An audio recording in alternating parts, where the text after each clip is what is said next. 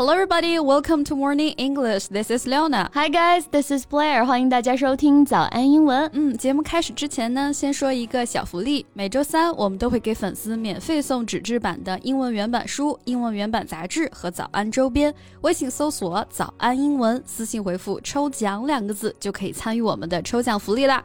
这些奖品都是我们的老师为大家精心挑选的，是非常适合学习英语的材料，而且你花钱也很难买到。坚持读完一本原版书、杂志，或用好我们的周边，你的英语水平一定会再上一个台阶的。快去公众号抽奖吧，祝大家好运！Blair，嗯哼，Do you have an impression of the name 殷世航？殷世航不怎么关注这些网红啊，不过我好像也在热搜上看到过几次这个名字。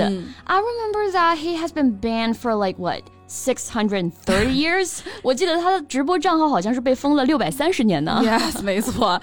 But what makes people surprised is that he announced a few days ago that he was going to study abroad。啊，就是这样一个曾经互联网上被大家嘲讽的所谓的小丑啊，最近出圈呢，是因为他要出国留学了。嗯，而且还有模有样的呢。嗯、he said that he would first go to the UK to study English and then go to Australia to study。先是去英国学语言，然后呢再 去澳洲的学校留学。Yes, he updated his life in England on social platforms. It looks like Yin Shihang prepared seriously this time and posted a response to the reason why he chose to study abroad. 从他更新的视频里面啊，大家也都看到了他这个英语提升的过程。嗯，从一开始的群嘲到后来慢慢开始佩服他，殷世航的评论区啊，这个风评也是大变样了。不得不说，真的进步很快啊！嗯、当然呢，离不开语言环境的帮助啦。那我们平常没有这样子的语言环境，想要接触更加原汁原味、地道的英文表达。外刊啊，其实就是一个很好的选择。嗯，那如果你不知道选择什么样的阅读素材的话呢，跟着贝贝老师走准没错啊。每个工作日的早上七点钟，贝贝老师都会直播外刊精讲的课程，所有的文章呢都选自《经济学人》《科学美国人》等等这些权威的外媒，而且都是免费的。所以赶紧去微信搜索“早安英文”公众号加入吧，我在直播间等你哦。嗯，相信大家一定会有所收获的啊！英时行可以做到，你也一定可以。其实稍微了解一下殷世航的人生经历啊，到今天他能够出国留学，的确也算得上是一段励志的人生故事了。So today let's talk about what happened on him。嗯，那我们今天的所有内容都已经整理好了文字版的笔记，欢迎大家到微信搜索“早安英文”，私信回复“笔记”两个字来领取我们的文字版笔记。那殷世航作为一位曾经靠扮丑出圈的网红呢，其实一直是备受争议的。嗯，个子矮、腿短、比例差、大头啊等等，就成为他的特点，成为了他搞笑的素材。He likes playing the fool and is very controversial。嗯，这种靠扮丑来吸引流量的做法，其实也是现在互联网上比较流行的一种不好的风气了。嗯，那我们可以用。or play the fool 来直接表示。It means to behave in a silly way, often intentionally to make people laugh. 直播平台的三次求婚事件也是帮他吸引了大批的观众啊。He proposed to his girlfriend at that time in a lavish declaration of live stream love that would fulfill his followers' every romantic fantasy. But what followed was something other than romance. Mr. Yin proceeded to sell them stuff. He didn't only want to make people laugh. 无论是这种自嘲扮丑啊，还是哗众取宠的求婚仪式，不过就是他的营销手段罢了。这网友最后发现，小丑其实竟是我自己。就从某个角度来说，他也还确实在这方面挺有头脑的啊。嗯、But because of the suspected false propaganda of the script in the live broadcast room, he also got punished. 没错， 就是胡闹也得有个限度嘛。因为涉嫌虚假宣传啊，相关的平台呢已经封禁了他的直播账号了。所以，我们说封号啊，除了可以用 ban b a n 来表示封禁的意思之外呢，还可以用 suspend 这个词，right？suspend 指暂停、终止，meaning to stop something from being active。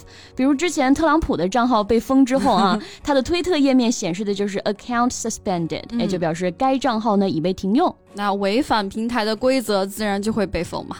Twitter suspends accounts which violate the Twitter rules。啊，那对于殷世航来说呢，不能直播带货了，so he gradually faded out of the public's field of vision。它的热度呢也就没有以前那么多了，几乎啊就快要淡出大家的视野了。对，那这次再次出圈啊，就是留学了。嗯，一开始负面评价呢也很多，有人认为这留学得多水呀，毕竟英式行那小学毕业的都能去。哎，那在口语当中呢啊，如果我们要表示什么东西，或者你觉得什么内容很水，那可千万别直接说 water 啊，我们可以用 fluffy 这个词，f l u f f y 这个词呢原意表示蓬松的、松软的，比如我们说的 fluffy cat。fluffy hair。那如果用来形容这些学术内容啊，就表示哎比较空洞，没有干货，就是我们所说的很水的意思了。